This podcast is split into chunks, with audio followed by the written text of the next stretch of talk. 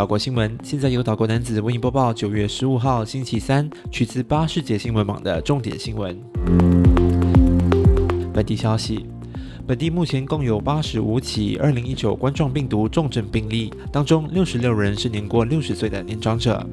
根据卫生部今天发出的文告，重症病患与昨天相比再增一人，当中七十六人需要氧气供应，在加护病房的患者则有九人。截至昨天，八十一八仙的本地人口已经完成接种疫苗，八十四八仙则已接种至少一剂。截至今天中午十二点，本地新增八百零七起确诊病例，包括八百零四起本土病例，其中七百七十起来自社区，三十四起来自客工宿舍，三起为输入型病例。我国的累计病例达七万三千九百三十八起，本地死亡病例则维持在五十八起。南洋理工大学的研究人员开发出一套人工智能运算机制，不但能预测2019冠状病毒疫情的感染率和死亡率，还能为决策者提供相关的防疫措施建议。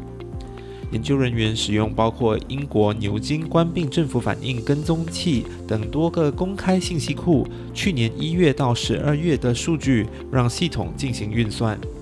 研究团队选了四个国土面积大小、人口数量接近的四个国家，包括尼泊尔、巴基斯坦、日本和韩国，对系统的准确度进行印证。结果发现，如果按照系统的各种参数进行计算病例增加的趋势，并采取相应的防疫措施，冠病感染率和死亡率可能平均降低七十二巴仙。参与研究的南大土木与环境工程学院助理教授张立茂说：“这个模式不但能预测未来的病例趋势，也能向有关当局提出防疫建议。”研究团队也正在使用这套模型预测我国的疫情发展趋势。并会在稍后公布更多详情。接下来，研究团队将继续完善系统，把更多参数，包括经济发展情况、成本因素等纳入系统，以得出更精准的结果，并把这套模式上载到网络平台，让人们免费使用。国际消息。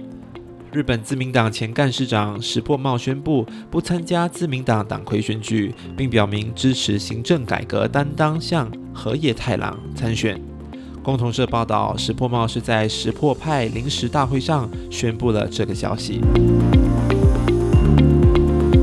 美国总统拜登驳斥英国媒体有关中国国家主席习近平拒绝拜登建议双方举行面对面峰会的报道。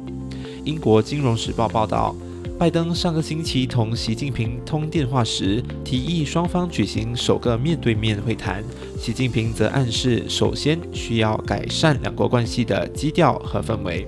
拜登回应有关报道时，表明这并不是事实。白宫国家安全顾问沙利文较早前也在一份声明中说，《金融时报》对当天通话的描述不正确，同时强调中美领导人谈及双方能够私下保持沟通的重要性，并将确保做到这一点。中国驻美国大使馆还没有对《金融时报》的报道做出评论。感谢你收听九月十五号星期三由岛国男子为您播报的岛国新闻。